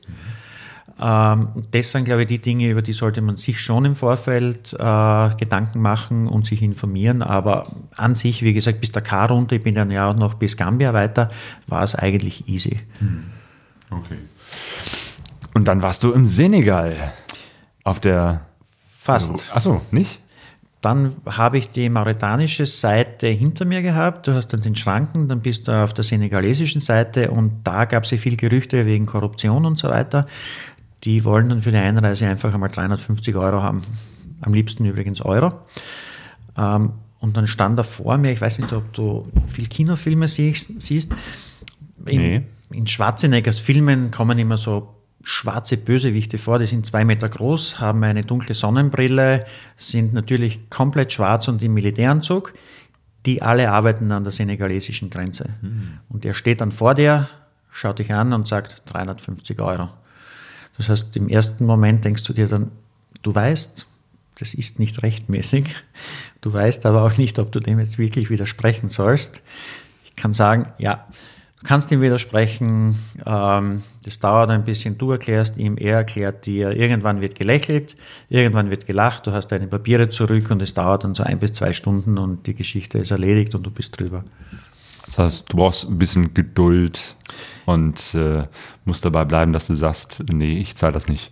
Genau, ich glaube, das Wichtigste ist es in Afrika und vor allem bei den Grenzübergängen Geduld zu haben. Es gibt natürlich auch Reisende, die im Eilzugstempo runterfahren, ihre Motorräder unten dann verladen und zurück schicken. Das heißt, die haben dann meistens drei oder vier Wochen Zeit, Urlaub und die müssen ganz schnell über die Grenze und das sind die, die dann, die mich dann meistens überholt haben, kurz vor der Grenzhütte und die dann meistens auch das Geld bezahlt haben. Hm. Für mich war es so, du sitzt dann halt eine Stunde im Schatten, trinkst dein Wasser, quatscht mit anderen Reisenden, probierst es dann wieder und irgendwie, irgendwann geht es dann schon. Mhm. Wie ist das sprachlich? Ähm, da ist alles mit Französisch, ne? Jo. Ähm, also tun wir Österreicher uns mit euch Deutschen leichter oder umgekehrt. In, wenn du nicht Französisch sprichst, ist natürlich Katastrophe. Aber vor allem an den Grenzen und so weiter, die wichtigsten Wörter kennen sie. Du überhörst dann auch manche, wenn er dann sagt, er will 350 Euro haben, dann ist am besten, du hörst es nicht und reagierst gar nicht drauf. So habe ich gemacht und hat funktioniert. Aber man muss sagen, äh, es ist kein, die Sprache ist kein Problem, es ist keine Barriere. Man mhm. kommt irgendwie zusammen, du kannst denen zeigen, was es heißt, wenn du Hunger hast, wenn du Durst hast. Du bekommst alles im Gegenteil. Ich glaube, du schaffst es auch, ein 15-minütiges Gespräch, ohne dass du dich wirklich verständigen kannst miteinander. Du hast dich äh, vor Ort dann in Dakar auch mit deiner Freundin getroffen. Ne? Das war dieser Deal, äh, sie kommt mit dem Flieger und du bereitest schon mal vor Ort alles vor. Genau so war es. Also ich bin dann als erstes, äh, habe ich dann nach fünf Tagen nicht duschen, nicht Kleidung wechseln, mir einen Campingplatz gesucht mit Warmwasser, mit Toiletten, Klopapier, also so alles das, was wir von zu Hause kennen. Und ich glaube, das war sicher noch ein, ich würde sagen, ein einschneidendes Erlebnis über die Grenze drüber. Es wird plötzlich grün. Es wird, also du fährst ja tagelang durch Sand. Es ist grau in grau. Dann kommst du eben in Senegal über die Grenze. Die Menschen sind tiefschwarz von der Hautfarbe, bunt gekleidet. Es gibt plötzlich Früchte und alles Mögliche am Straßenrand. Wirklich sensationell. Äh, es gab kein Bier die ganzen Tage. Das heißt, du kommst dann zu dem Campingplatz, von dem du schon gelesen hast in den ganzen Foren. Äh, betreibt ein Schweizer seit 25 Jahren. Ich bin um 10 oder 11 am Vormittag dorthin, als erstes Motorrad abgestellt an die Bar und habe um ein Bier gebeten und habe das bekommen. Ein wirklich kaltes Bier, 0,66 Liter in der Flasche. Und das ist der Moment, wo du weißt, dafür habe ich das alles gemacht. Jetzt verstehe ich den ganzen Kult um Dakar herum. Ja, genau so ist es. Von dort ist es dann eigentlich nicht mehr weit. Also ich habe dann dort ein, ein günstiges Zimmer am Meer gebucht. Äh, und am nächsten Tag ist meine Freundin gekommen, die ich dann vom Flughafen abgeholt habe. Ihr habt das gemacht. Dann wart ihr zu zweit auf einem Moped unterwegs? Genau. War also zu Hause, als wir Probe gefahren sind, ohne Gepäck, wirklich easy. Wenn du dann das Ganze, sie hat natürlich auch ein bisschen Gepäck mitgebracht, ähm, aber wir reisen ja beide schon seit, weiß ich nicht, 20 Jahren äh, gemeinsam. Wir wissen, wie das geht, wir wissen, wie es ist, wenn man mit wenig reist. Mit so wenig sind wir zwar noch nicht gereist, aber es war absolut okay. Und kleine Tasche, mit dem, was Frau so braucht, also halt ohne Schminkkoffer und ohne zusätzliche Schuhe ging es dann los. Ja, es ist ein bisschen eng, sie hat noch weniger Leistung, das Motorrad, aber es war absolut okay. Die Etappen waren dann halt keine großen mehr und wenn wir keinen Spaß mehr hatten, sind wir abgestiegen. So haben wir das, äh, Sonja und ich, auch jahrelang gemacht. Wir waren ja anfangs auch mit einer äh, Aprilia Pegaso, später mit einer F650, das ist ja dasselbe Genau. Motorrad, Einzylinder, 650 Kubik äh, zu zweit, das funktioniert. Und wie du schon sagst, ne, mit der Zeit lernt man auch äh, auf Gepäck zu verzichten Genau. und hat dann das dabei, was man auch wirklich braucht und die, die Leichtigkeit, gut unterwegs zu sein. Ähm, vor der Reise gab es ja äh, einige Vorbereitungen, äh, die du oder die ihr beide treffen musstet und dazu gehören ja auch die Tollwutspritzen. Äh, und da, da ist irgendwie, glaube ich, was schiefgegangen, ne? weil du brauchtest noch eine, die sie, Renate, schon hatte und dir dann mitgebracht hatte. Wie, wie war das? Genau, sie hatte ja länger Zeit, also wir haben dann ärztlichen Rat zugezogen, was brauchen wir, was sollen wir unbedingt. Die Tollwut-Impfung gehörte dazu, neben Malaria, da muss man wissen, was man tut und so weiter. Aber es ist ja so, du hast die, nach der ersten Impfung musst du zwei Wochen warten und dann, glaube ich, vier Wochen bis zur dritten. Die dritte habe ich in Österreich nicht geschafft. Das heißt, Renate hat sie eingepackt, hat sie mit runtergebracht und unser Arzt hat auch gesagt, wir sollen sie auf keinen Fall selbst spritzen. Das heißt, ähm, ja, wenn man dann, glaube ich, ein paar Wochen unterwegs ist in Afrika, bekommt man diese Leichtigkeit und diese Lockerheit. Die hatte ich dann, meine Freundin noch nicht. Die hat dann gesagt, wie tun wir jetzt? Und ich habe gesagt, pack sie ein, wir fahren los, wir werden schon irgendwo eine Ambulanz, eine Rettung, einen Arzt, irgendwas finden. Genauso war es dann. Wir haben irgendwo dann eine Ambulanz gefunden, sind rein. Ich habe ihm die Spritze gezeigt, gezeigt, wo ich es hinhaben will. Er hat es durchgelesen und hat dann gefragt, wo mich der Affe, der Hund, gebissen hat.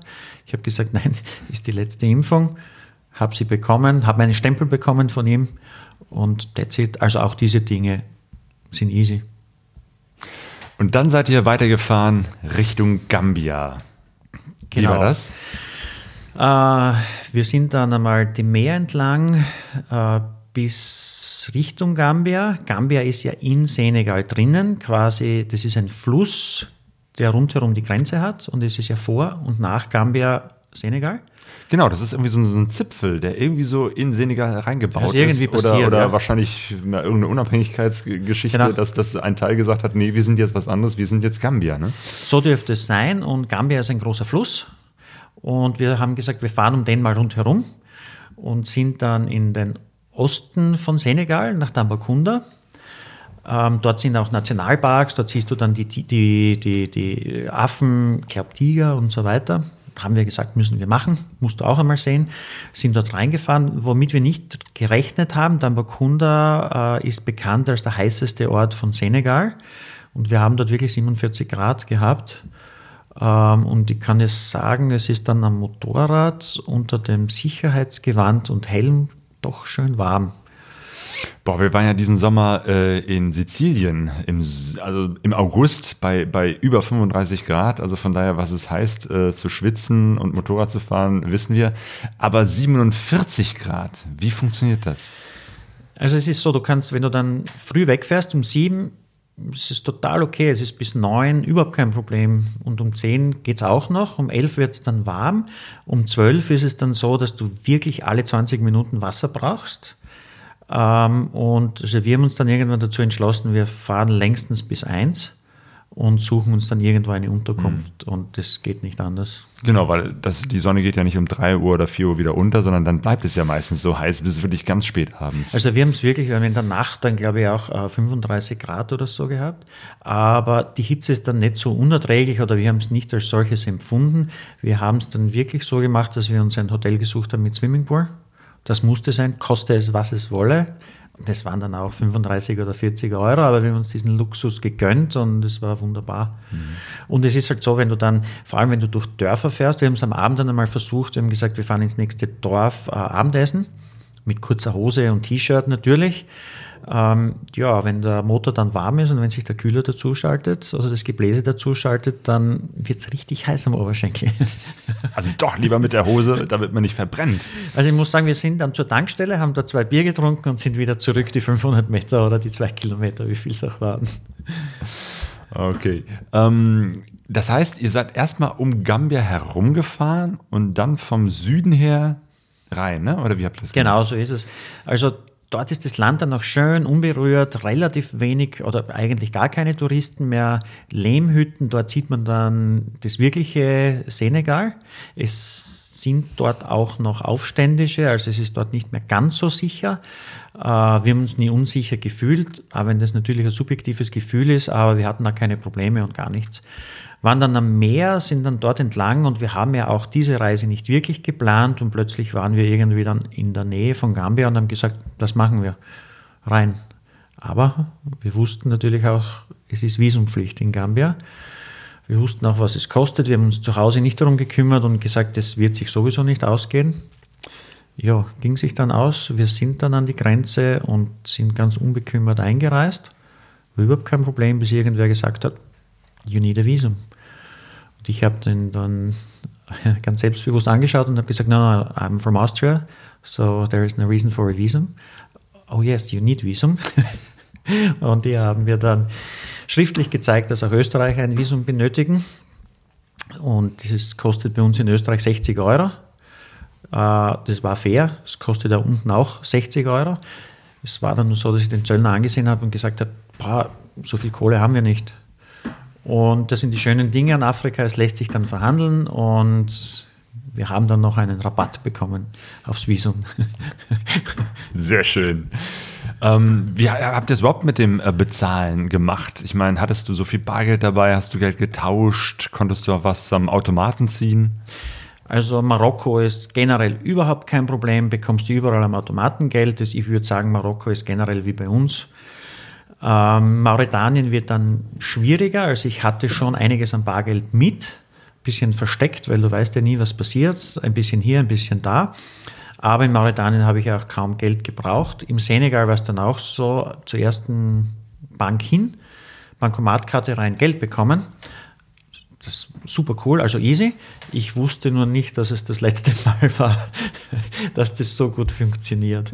Das heißt, für ein Senegal grundsätzlich funktioniert es mit Bankomat und du kannst damit der Visa beheben. Also an sich kein Problem, aber bei mir hat es dann irgendwann nicht mehr funktioniert. Gar nicht mehr? Genau, das Lustige, das Lustige, eigentlich weniger Lustige war, wir haben unterwegs dann, wenn wir mal ein Hotel oder so ein Zimmer hatten, konnten wir fast überall mit Kreditkarte bezahlen. Ich bin nur irgendwann, also wir haben ja auch nicht so viele Hotels gehabt, äh, bin nur irgendwann draufgekommen, dass es nicht funktioniert mit meiner Karte und habe zu meiner Freundin gesagt, zahl du, mit meiner funktioniert es gerade nicht. Äh, wusste aber nicht, was ich damit aufgemacht habe. Also war kein Problem, ihre Karte hat funktioniert und sie hat sich dann irgendwann verabschiedet, ist nach Hause geflogen und das wird der Moment, wo ich dann draufgekommen bin, bei mir funktioniert nichts mehr.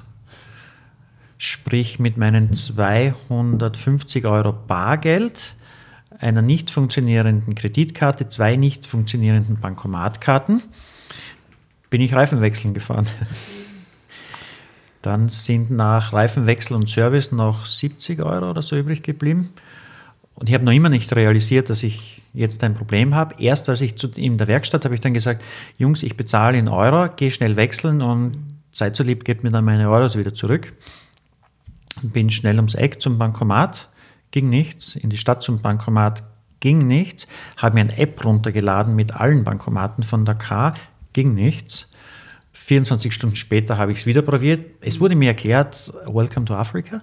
So ist es eben hier. Geht heute nicht, aber morgen wieder ging morgen auch nicht.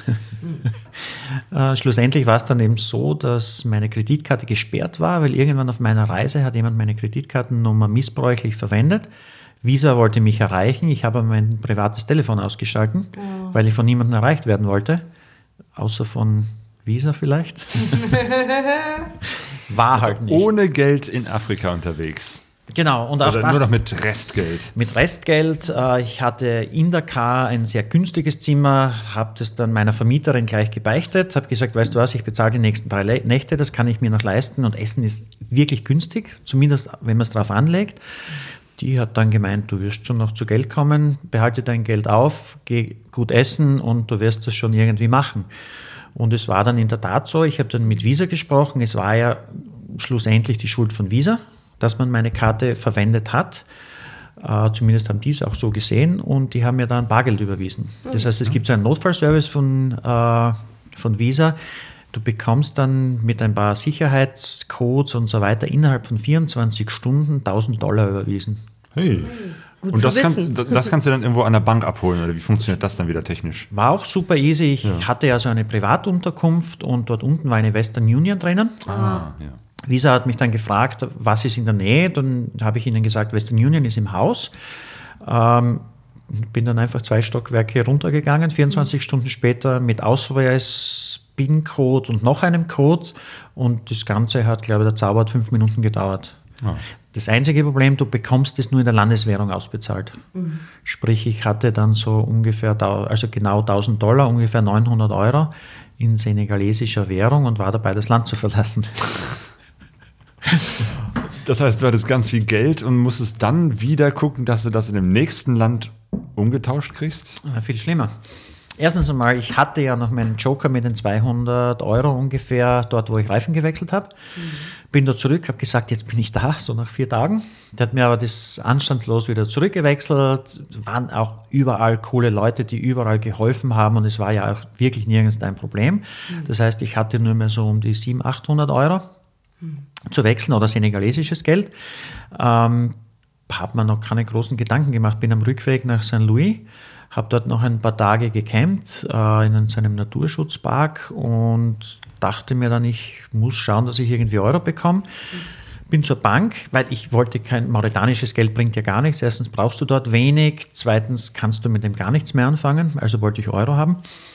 Jo, bin einfach zur Bank gegangen und habe einfach gewechselt. Das Blöde war, sie haben es nicht genommen. Das heißt, gut, ich wechsle an der Straße, habe dann da und dort gefragt, also nach drei Banken und nach drei illegalen Geldwechslern wusste ich, ich habe wieder das nächste Problem. Konnte mich aber erinnern, in St. Louis habe ich mein Motorrad einmal geparkt und dort hat einer aufs Motorrad aufgepasst für umgerechnet ein paar Cent und hat gesagt, wenn du ein Problem hast, melde dich bei mir, ich helfe dir Aha. dachte mir, tja, das ist der letzte, den ich kenne. Bin dorthin, habe mein Motorrad geparkt. Er hat gemeint, er müsste wieder aufpassen. Dann habe ich gesagt, nein, du hast gesagt, du hilfst mir, ich hätte Geld zu wechseln.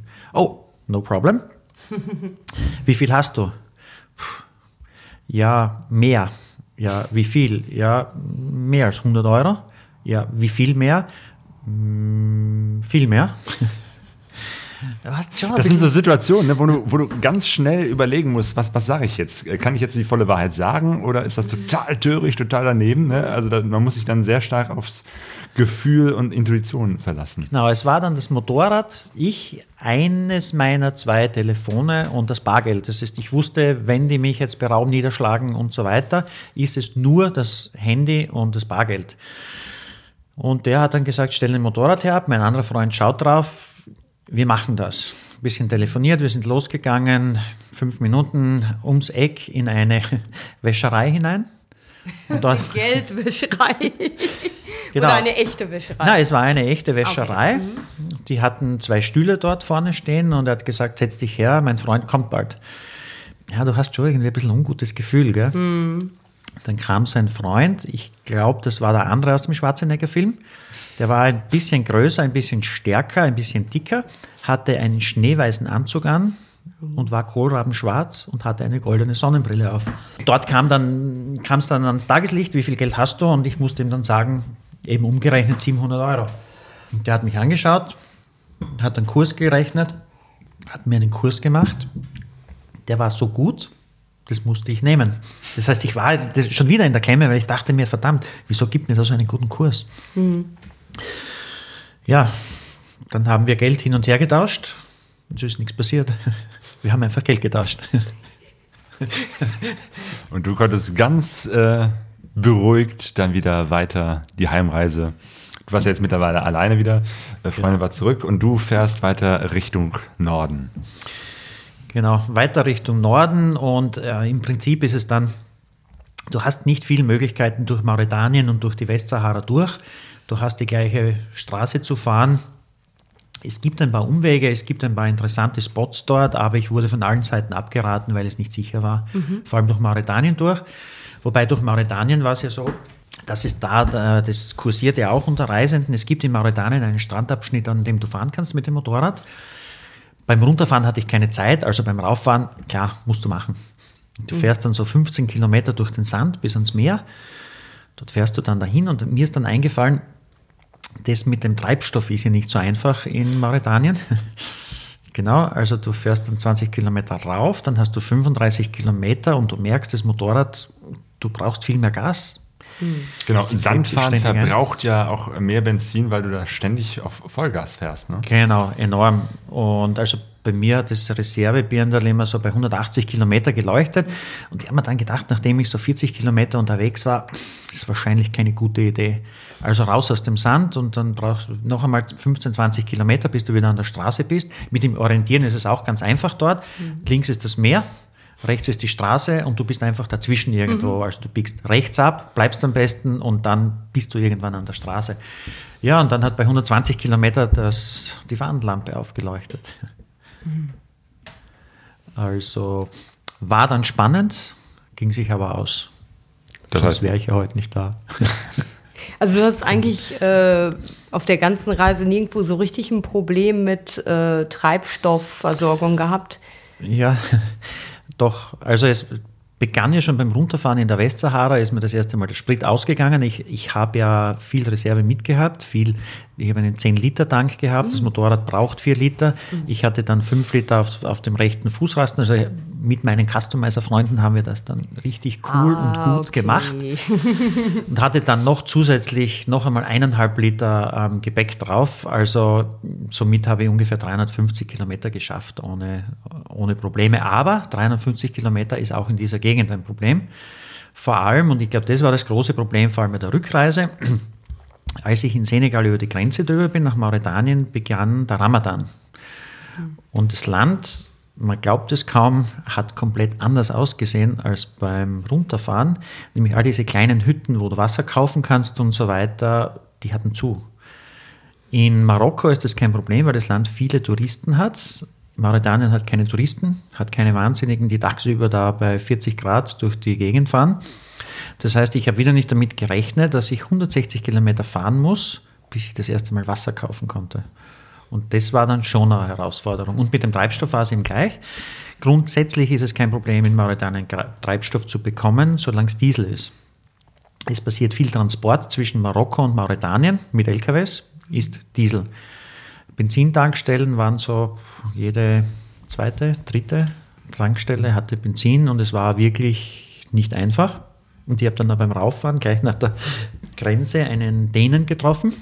Die erste Frage, wenn sich Motorradfahrer treffen auf der Straße, ist, wie schaut es mit Sprit in die Richtung aus? Wie schaut es mit Sprit in die andere aus? Und er hat zu mir gesagt, "Hm, 500 Kilometer. So, Ui. ich wusste, ich habe ein Problem. Ähm, bin dann, das war kurz vor einer Tankstelle, bin dann zu dieser Tankstelle, habe mir dann leere Wasserkanister geholt, eineinhalb Liter Flaschen, fünf Liter Flaschen, habe die voll gemacht und habe die irgendwie aufs Motorrad gehängt. Und es sah komisch aus.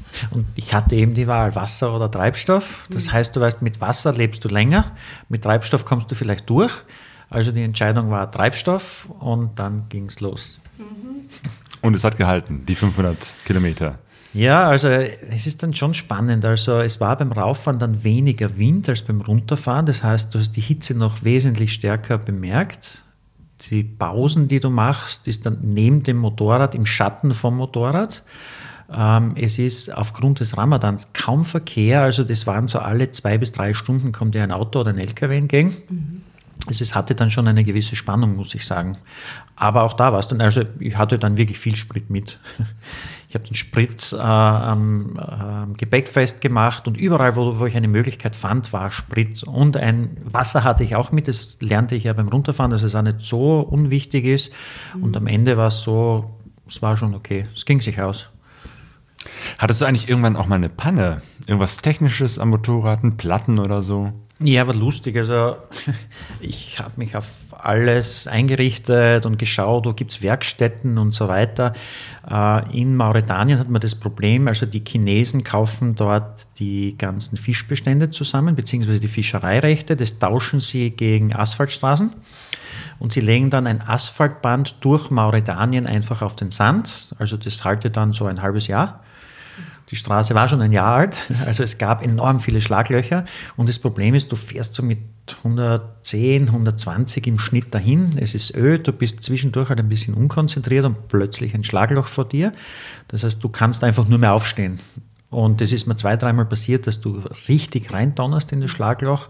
Ähm, das Ding federt durch, weil du hast zwar wenig Gepäck, aber trotzdem Gepäck hinten drauf. Und das sind dann die Mo Momente, wo du denkst, jetzt ist alles im Eimer, Felge hin, Reifen hin und so weiter. Ich hatte wirklich das Glück, mir ist nie was passiert. Mhm. Einzig beim Zurückrauffahren, das ist aber fast peinlich wir müssen darüber reden, ob du das dann später rausschneidest.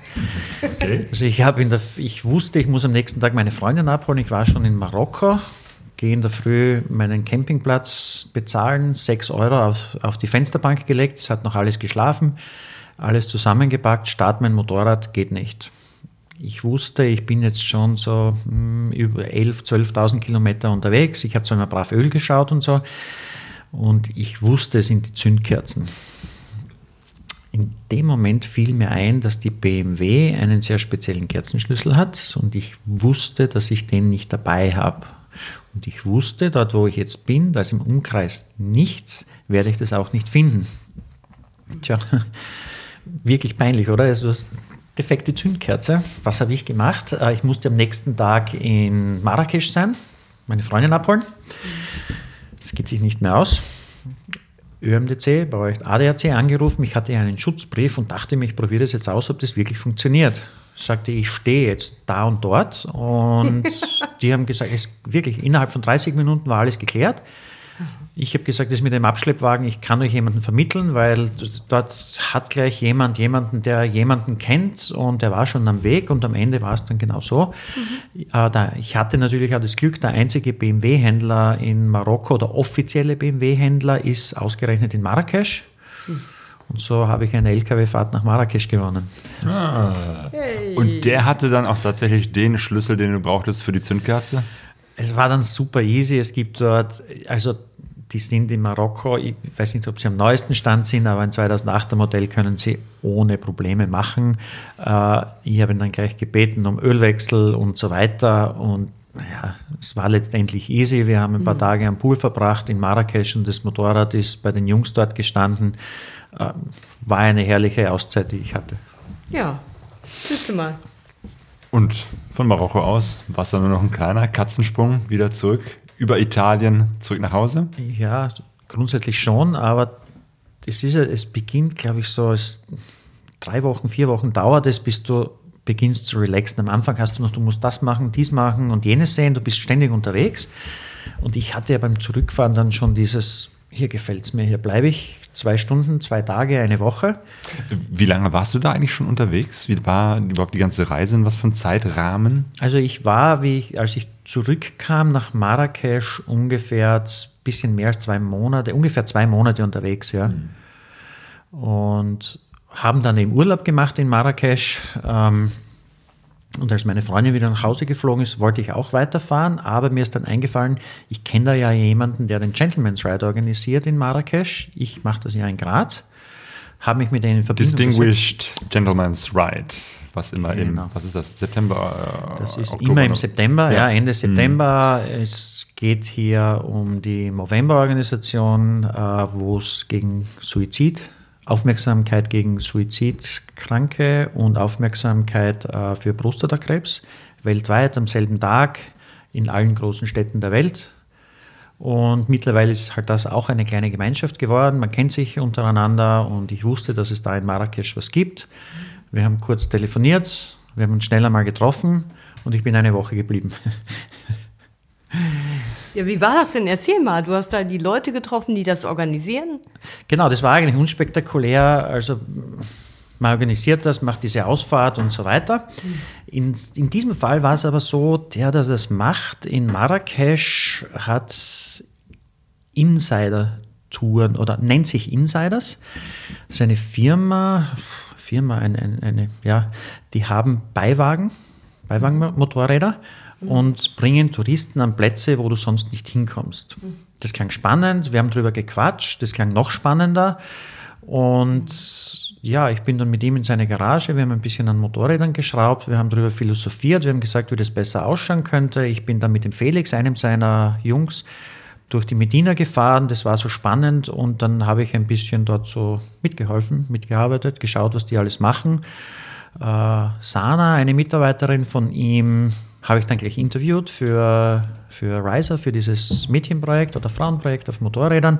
Ähm, und das Ganze war so sympathisch und so nett, dass es dann eben aus kurz mal Mittagessen gehen eine Woche geworden ist. Ja, aber ich glaube, das ist auch so eine, so eine Gabe von dir, dass du äh, interessante Persönlichkeiten ähm, auftust und dann auch dir die Zeit nimmst, äh, da den Kontakt zu pflegen. Genau, ich treffe sie immer wieder und ich, ich glaube, es ist halt solche Reisen, da brauchst du selbst nichts tun. Ich glaube, wenn du, du triffst diese Leute, also wenn du ein leichtes Lächeln auf den Lippen hast, wirst du auch mhm. angesprochen und eigentlich, genau. du kannst dich treiben lassen, es mhm. passiert alles. Ich habe so viele wahnsinnig interessante Menschen kennengelernt auf der Reise. Es war wirklich phänomenal. Gab es auf dieser Reise auch mal einen äh, Augenblick, wo du gesagt hast, das ist jetzt ein ganz dunkler Augenblick oder etwas, worauf du verzichten würdest im Nachhinein auf dieser Reise? Ganz sicher nicht. Also definitiv kein einziger Punkt. Es waren die Leute, also du kommst schon in Situationen, wo du Angst hast, wo du Gefahr siehst. Eben in, in Senegal, als ich ohne Geld da gestanden bin, auch diese, diese Privatunterkunft nicht gefunden habe. Da war plötzlich äh, eine Gruppe junge Männer, die gemeint haben, sie helfen mir. Und du bist dann unsicher, es wird schon dunkel. Ähm, hm, wollen die dir helfen? Ich glaube, das haben wir Europäer auch so drinnen. Und dieses schlechte Afrika, mhm. diese Menschen da unten, die wollen ja alle was von uns. Mhm. Unser Geld, unsere Frauen und alles das hast du doch ein bisschen im Kopf, auch wenn du weißt, das Ganze ist ja nicht so. Die Jungs haben mir dann geholfen und einer besonders, Basti T heißt er, das ist ein Künstlername, er ist nämlich senegalesischer Rapper. Und der hat dann die Dame angerufen, bei der ich das Zimmer gemietet habe. Die konnte natürlich nur Französisch, er hat mit ihr gesprochen, er ist mit mir dorthin, wir haben das Motorrad in den Flur gestellt, über drei Stufen und so weiter. Und ich dachte mir dann, hey, der ist so nett und ich kann nichts für ihn tun. Ich hatte ja keine Kohle mehr. Ich wusste zu dem Zeitpunkt auch, dass es eng wird. Und ich habe dann zu ihm gesagt, weißt du was, ich kann gar nichts für dich tun, aber ich, in ein paar Tagen habe ich wieder ein bisschen Kohle, ich möchte dich zum Essen einladen. Der hat gesagt, nein, es geht hier nicht um Kohle, er ist total froh, dass er jemanden kennengelernt hat, es hat richtig Spaß gemacht, er ladet mich ein, das konnte ich natürlich nicht annehmen. Und er hat mir dann, auf WhatsApp haben wir uns verbunden, er hat mir dann immer Informationen geschickt, er hat gesagt, pass auf vor den Schwarzen, pass auf vor den Afrikanern, die wollen alle was von dir. Also jetzt ernsthaft oder was? Ja, er hat sich gesorgt um mich und eines ist ja auch in diesen Ländern, in Dakar, in Senegal, Prostitution ist dort schon an der Tagesordnung. Du siehst es dann auch immer wieder. Dort ist es vielleicht ein bisschen umgedreht zu Europa, zu Thailand. Dort sind es meistens weiße Frauen, die mit schwarzen Männern unterwegs sind. Aber auch als Mann bekommst du Angebote. Ich habe dort in so einer Art WG gewohnt und unter anderem war dort auch eine schwarze Frau, die dort gewohnt hat. Und das Erste, was sie gesagt hat, du, nach dem Duschen gehen wir essen. Und ich dachte mir, aha, mein Freund Bass hat mich gewarnt. Mhm. So naiv sind wir. Natürlich, es war eine Studentin, die auch alleine dort war und die gesagt hat, ich zeige dir ein bisschen von Dakar, nicht mehr und nicht weniger. Mhm. Was war das Highlight auf der Reise? Gibt es so einen Moment, wo du sagen würdest, das wäre der beste Augenblick auf dieser Reise? Also ich glaube, diese Geschichte geht jetzt weiter und ich glaube, das war vielleicht eines dieser Highlights. Mhm. Ähm, ich habe mich dann mit ihm getroffen. Ich habe gesagt, ich lade dich zum Essen ein. Er hat gesagt, magst du indisch essen gehen? War jetzt nicht mein Favorit in Dakar, aber ich sagte, es ist ja dein Abend, also wo immer du magst. Und er hat gesagt, ja, wenn du Lust hast, gehen wir in meine Neighborhood. Hm, na klar, wenn du dort mal hinkommst mit einem Einheimischen, ist natürlich viel cooler. Das haben wir dann gemacht. Wir waren dann dort essen, also es gab dann Sandwich und Cola. Ich habe dann seine Freunde kennengelernt in den dunklen Gassen als Weißer. Also ich hatte meine dreckige Motorradhose an, das ist ja die einzige, die ich hatte. Aber irgendwie kam ich mir nobel vor dort. Mhm. Wir sind dann äh, haben dort, genau, haben dort gegessen. Plötzlich hat sein Telefon geläutet und er kommt zu mir und sagt, du, ich habe gerade mit meiner Mutter telefoniert, sie würde dich gerne kennenlernen, kommst du mit zu mir nach Hause? Äh, jetzt bin ich schon so tief drinnen. Ja, sowieso. Nicht? Also nach Hause zu seiner Mama, die war so, wie man sich vorstellt, eine etwas stärkere, beleibte Dame in bunten Gewand, die ist aufgesprungen, als sie mich gesehen hat, hat auf Französisch bzw. auf Wolof in der Landessprache mit mir gesprochen. Ich wollte ihr noch erklären, dass ich weder was verstehe noch, also sie hat mich umarmt, geküsst, wir haben fünf Minuten gequatscht miteinander, dann kam seine Schwester mit dem Baby am Abend, hat gerade gestillt, sie hat mich geküsst, mitgenommen in die Küche, wir haben gegessen, wir haben etwas, ich habe neue Drinks bekommen und so ist das Ganze dann halt hingegangen. Seine Freunde sind auf Besuch gekommen. Wir sind in seinem Zimmer, das hat vier mal vier Meter und ein zwei mal zwei Meter Bett drinnen. Wir waren äh, zwölf Leute das war die Spitzenzeit. Wir haben gefeiert bei Wasser, sind alle muslimisch. Mhm. Wir haben gekocht und um halb drei in der Früh dann mein Telefon geläutet. Und du denkst dir dann, du bist in Dakar, um halb drei in der Früh läutet dein Telefon und ich habe hab abgehoben und ich habe die Person nicht verstanden und gebe sie dann meinem Freund und sage, kannst, ich weiß nicht, wer das ist, sprich du mit ihr. Es war meine Vermieterin, die sich Sorgen gemacht hat, dass mir was passiert ist.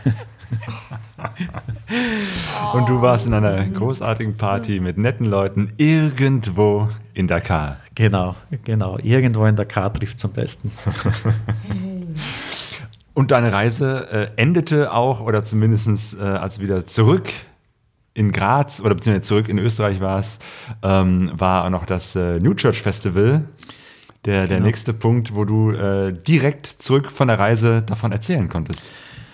Ja, also es war so, ich, ich habe mein privates Telefon ganz selten eingeschalten gehabt, weil man auf so einer Reise einfach den Kontakt nach Hause nicht braucht, nicht will. Und als ich dann in Dakar an meinem Ziel saß, quasi am westlichsten Punkt Afrikas, und ich habe mein Telefon eingeschaltet. Ich wollte eigentlich nur ein paar Fotos machen. Läutet das Telefon und jemand aus der New Church Organisation ruft mich an und sagt: Hey Tom, bist du heuer wieder dabei? Und ich dachte mir, Wahnsinn, du sitzt da ein paar tausend Kilometer entfernt und es klingt so, als wärst du in der Nachbarschaft. Und ich sage dann, ja, ich war jetzt drei Jahre als Aussteller dabei, ich werde heuer wahrscheinlich vorbeischauen. Aber ich müsste gleich losfahren. Und dann sagt der Tom zu mir, wieso, wo bist du?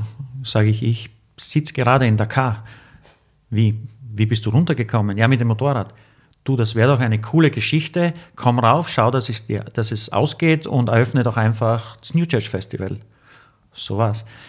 Erklär kurz, das New Church Festival ist ein großes Motorradfestival in Österreich, in einem Ort, der Neukirchen, New Church heißt. Richtig, genau. Ähm, das New Church Festival ist ja das ehemalige Tri-Days. Das heißt, es war einmal eine, ein Triumphtreffen. Aus dem Ganzen ist dann quasi ein markenoffenes Treffen entstanden. Und als ich das erste Mal dort war, war das halt ein Motorradfestival.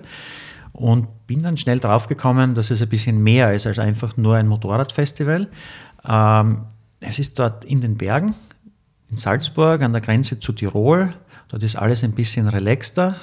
Dort sind viele Berge, viele Kurven. Das heißt, es ist einmal von den Leuten her einfach cool, es ist super organisiert und vor allem es wird dort ganz, ganz viel Motorrad gefahren. Das Festival dauert ja eine ganze Woche und es geht, ich glaube, am Samstag davor, vor dem großen Finale quasi los, äh, mit Ausfahrten, Ausflügen, gemeinsame Ausfahrten. Dann sind die ganzen Hersteller da. Ab Donnerstag gibt es dann Testfahrten und weiß der Teufel was plus zusätzlich noch, also beim letzten Mal waren 16 Live-Bands. Lea Rieck war dort, die ja auch bei euch schon war, die war dort auch auf der Bühne, hat ihre Reisen vorgestellt. Ähm, Customizer, Jahrmarkt, Trubel, also, also ein, wirklich groß aufgezogen, ne? Ja, also es sind 15.000 Besucher, aber ich glaube, es geht dort nicht unbedingt um die Größe, es geht mehr um die Qualität. Also es wird dort wirklich viel Motorrad gefahren, ähm, es sind wirklich coole Aussteller. Und ja, wie gesagt, bei 16 Livebands, es ist einfach ständig was los. Du hast ich habe mal ein Video davon gesehen und was mir noch im Kopf geblieben ist, ist war dieses total verrückte Rennen, ne, wo Leute sich äh, möglichst originell verkleiden mit kleinen umgebauten Motorrädern, einfach so, so ein Spaßrennen sich geben.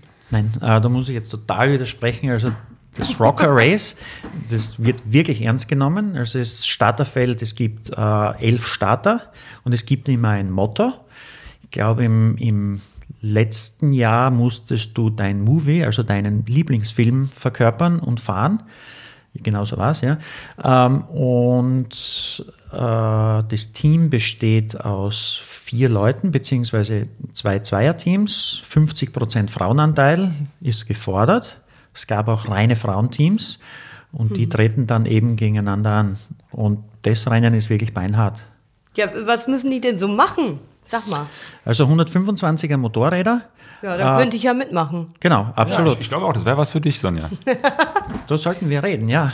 Wir Ja, suchen ja. ja noch Teammitglieder und vielleicht solltest du wirklich beim Rennen mitmachen. Was muss ich denn können? Du musst schnell sein. Oh, da haben wir schon Ellbo- mal ein Problem. Naja, Ellbogentechnik. Also es ist fast alles erlaubt, aber das Gute wahrscheinlich an dem Rennen ist, auch wenn du der Allerschnellste bist, hast du noch lange nicht gewonnen. Es Mhm. gibt nämlich eine Jury, die dich bewertet, die deinen Auftritt bewertet, die deine Box bewertet.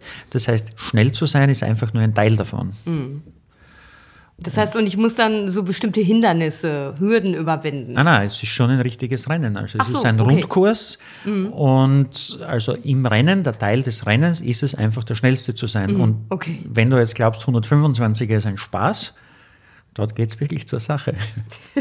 Und eben halt, äh, man muss sich nach einem Motto verkleiden. Genau, also für 2020 haben wir nächstes Jahr, genau, äh, ist, das, ist es das 15. Mal, das New Church Festival. Das heißt, äh, das Motto ist Legenden. That's it. Also die Vorgabe ist Legenden. Also, was ich bisher gesehen habe in diesen Videos, waren sehr abgefahrene Verkleidungen. Sehr, sehr lustig. Äh, auch die Motorräder werden völlig verrückt äh, äh, gepimpt. Also das sieht schon, schon allein fürs Auge was. Absolut, ja. Also ich, es ist, wenn man die Videos sieht, ich glaube, das spiegelt das Ganze gar nicht so richtig wider. Ähm, es sind Massen von Leuten, das heißt, es ist schon im Zuschauerbereich wird es eng. Man hat ja versucht, man hat ein paar Tribünen aufgebaut so am Anfang und es ist immer mehr geworden. Und als ich das erste Mal dort war und das gesehen habe, habe ich fast nichts vom Rennen gesehen, weil so viele Leute dort waren und es ist schon auch eines der großen Highlights. Das Ganze geht ja dann auch über zwei Tage, wird auf der Hauptbühne, wird dann der Sieger prämiert und so weiter. Und also ich glaube, dieses Rennen spiegelt das Ganze rundherum dort wieder. Es geht hauptsächlich eben um Spaß, um Zusammensein, die Szene trifft sich und New Church sagt ja von sich, dass es ein Treffen von Freunden und Familie ist. Und ich glaube, dieses Gefühl hat man auch vom ersten Mal, wenn man dort ist. Es hat einfach eine große Familie, ne? Jupp. Und du willst die man sich selbst aussucht. Ja, genau. Ähm, und diesem Reigen willst du noch jetzt einen anderen Fokus hinzufügen, nämlich das Thema Reisen, ne? Genau, nachdem ich jetzt halt lange in dieser Szene unterwegs war, auch immer beim New Church Festival war und mir das richtig Spaß gemacht hat, ähm, bin ich jetzt dabei, dort mitzuorganisieren. Wir sind ein paar Leute, die das ganze Festival dort machen bzw. organisieren. Und wir sind auch Leute, die gerne reisen. Zumindest sind wir jetzt draufgekommen, dass das ein Thema ist, das bis jetzt gefehlt hat. Und das Festival ist halt in Österreich, weit weg. Wir haben äh, 50 Prozent der Zuseher kommen aus Deutschland oder der, der Teilnehmer dort. Ähm, das heißt, es ist ein Festival, wo, wo man sehr weit hinreisen muss. Es ist kein Festival oder man sieht es kaum, dass jemand mit Anhänger anreist. Das heißt, Leute kommen wirklich auf Achse. Ähm, Leute fahren dort wahnsinnig viel. Das heißt, das Thema Reisen ist irgendwie so in der Vergangenheit nicht wirklich aufgegriffen worden. Mit der Lea und mit mir dann eben hat das irgendwie ein bisschen begonnen und wir haben gesagt, wow, das ist doch auch ein Thema. Und auch beim, das kommt ja auch noch dazu, es sind viele Customizer dort. Und auch beim Reisen ist es so, wenn du so reisen willst, wie du eben möchtest, oder so wie in meinem Fall, dann musst du dein Motorrad individuell herrichten, um dann eben dieses Gepäck, dieses wenige Gepäck so zu verstauen, dass es dich beim Fahren nicht stört und dass es eben Spaß macht. Ja, und jetzt haben wir schon einige ziemlich coole Partner dabei. Das Enduro Action Team kommt, es wird gratis Enduro-Trainings geben. Wir fahren auf den Kogel rauf, das ist, glaube ich, eine eineinhalb Stunden Tour, äh, auf den Berg rauf. Es wird Reisevorträge geben. Es wird hoffentlich euch dort geben. Genau, also, also nachdem du davon erzählt hast, haben wir gesagt, da müssen wir auf jeden Fall hin. Wir werden äh, gucken, dass wir nächstes Jahr 2020 im Juni, Mitte Ende Juni ist das, wir verlinken das auch in unseren Show Notes, auf das New Church Festival fahren. Genau. Ja, ja, Als, als weiteres Highlight. ja, großartig. Also und das ist auch wieder auch nur so ein Teil von den vielen tausend Sachen, äh, die du machst. Also wir können, glaube ich, auf nicht alle Dinge eingehen. Ähm, aber eins, was du mir auch nochmal äh, erzählt hast, ist, äh, sind, ist der Backroad Club. Du organisierst auch verrückte Rallyes. Genau, wir sind drei Leute, äh, die Rallyes organisieren und es klingt jetzt wieder nach so wild und schnell und so weiter, aber natürlich nicht, weil der Spaß und das schöne Leben stehen im Vordergrund. Das heißt, der Backroad Club ist so quasi die Dachorganisation von drei Rallyes, die wir anbieten. Wir fahren zum Beispiel mit Autos, die nicht mehr als 500 Euro kosten dürfen, mindestens 20 Jahre alt sein müssen, zehn Tage durch den Balkan. Man hört schon raus, es geht hier nicht darum, der Schnellste zu sein. Man hat ein paar Aufgaben zu erfüllen unterwegs. Es gibt bei uns kein Sightseeing, sondern wir schauen uns Lost Places an. Es gibt ein bisschen Party. Ähm, und ja, wie gesagt, man lernt den Balkan kennen. Und man fährt nicht mit äh, irgendwie aufgepimpten SUVs, sondern im Gegenteil mit Definitiv. alten. Mit alten Karren und mit alten Motorrädern natürlich. Also heuer wird es das 2020 das erste Mal werden Motorräder dabei sein, die auch ein paar Auflagen erfüllen müssen. Vor allem sie dürfen nicht neu, sie dürfen nicht schön, sie dürfen keine Tourer sein. Also was Altes, was Räudiges, mit dem einfach jeder fahren kann. Und es geht eben um Spaß und die Gemeinschaft. Man muss sich gegenseitig helfen, man muss unterwegs um Hilfe fragen. Das ist oft so. Aber das Gleiche machen wir dann eben auch mit Mopeds. 50 PS von Österreich bis ans Meer und zurück.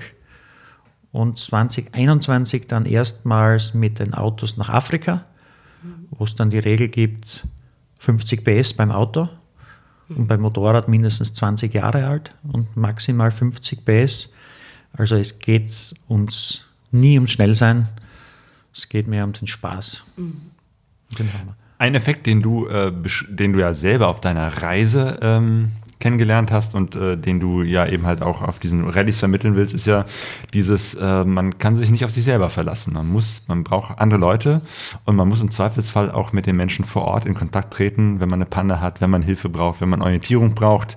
Äh, und du sagst, das ist eben halt auch ein, ein, ein guter Effekt, der, der einem hilft, nochmal so ein Land anders kennenzulernen und auch vielleicht die eine oder andere äh, Scheuklappe, das ein oder andere Vorurteil abzulegen. So ist es. In den ganzen Reisen, die ich bis jetzt gemacht habe und auch äh, auf unseren Rallyes, ist es so, dass du merkst, egal in welches Land du kommst, die Menschen sind wunderbar. Hilfsbereit. Äh, wir können, könnten jetzt lange über Politik diskutieren, aber eines ist ganz klar, es ist ganz egal, ob du durch den Balkan fährst, ob es Serbien oder Kosovo ist, ob du nach Mauretanien kommst, es wird dir geholfen. Es ist oft schwer, diese Hilfe anzunehmen. Ähm, es ist oft schwer, nach Hilfe zu fragen, aber wir haben gelernt auf unseren Rallyes, auf meinen Reisen, die Hilfe gibt es immer und überall. Und das wollen wir auch ein bisschen vermitteln den Leuten. Helft euch gegenseitig, lasst euch helfen, mhm. fragt danach. Ähm, es gibt auch Challenges auf der Reise, die das Ganze ein bisschen fördern. Das heißt, du musst dann zum Beispiel bei der Rallye deinen Balkanbruder finden. Sprich, wenn du jetzt mit einem alten Polo unterwegs bist, musst du dasselbe Auto finden im Balkan, im Kosovo oder ich weiß nicht mehr genau, wo diese, dieser Teil äh, der Challenge ist. Das heißt, du kommst automatisch dann mit den Leuten ins Sprechen, weil du bekommst mehr Punkte, wenn du den, Fahr wenn du den Besitzer auch noch dabei hast. Wenn er mit dir Auto tauscht, bekommst du die Höchstpunktezahl. Großartig. Ja. Menschen kennenlernen, äh, Vorurteile abbauen und dabei auch noch eine Menge Spaß haben. Ich glaube, das ist ein Motto, darauf, darauf kann man es äh, reduzieren. Ne? Genau.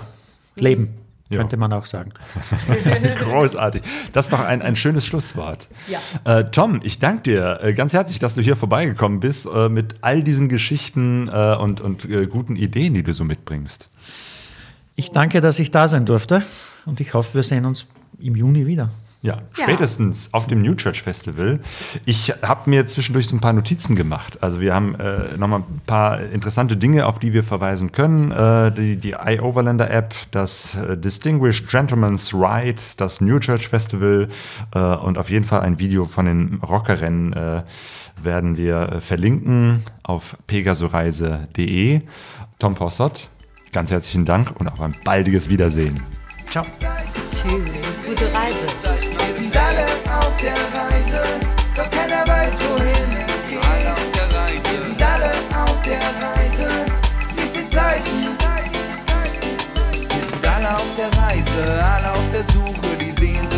Motor. Wir kennen uns nicht, sitzen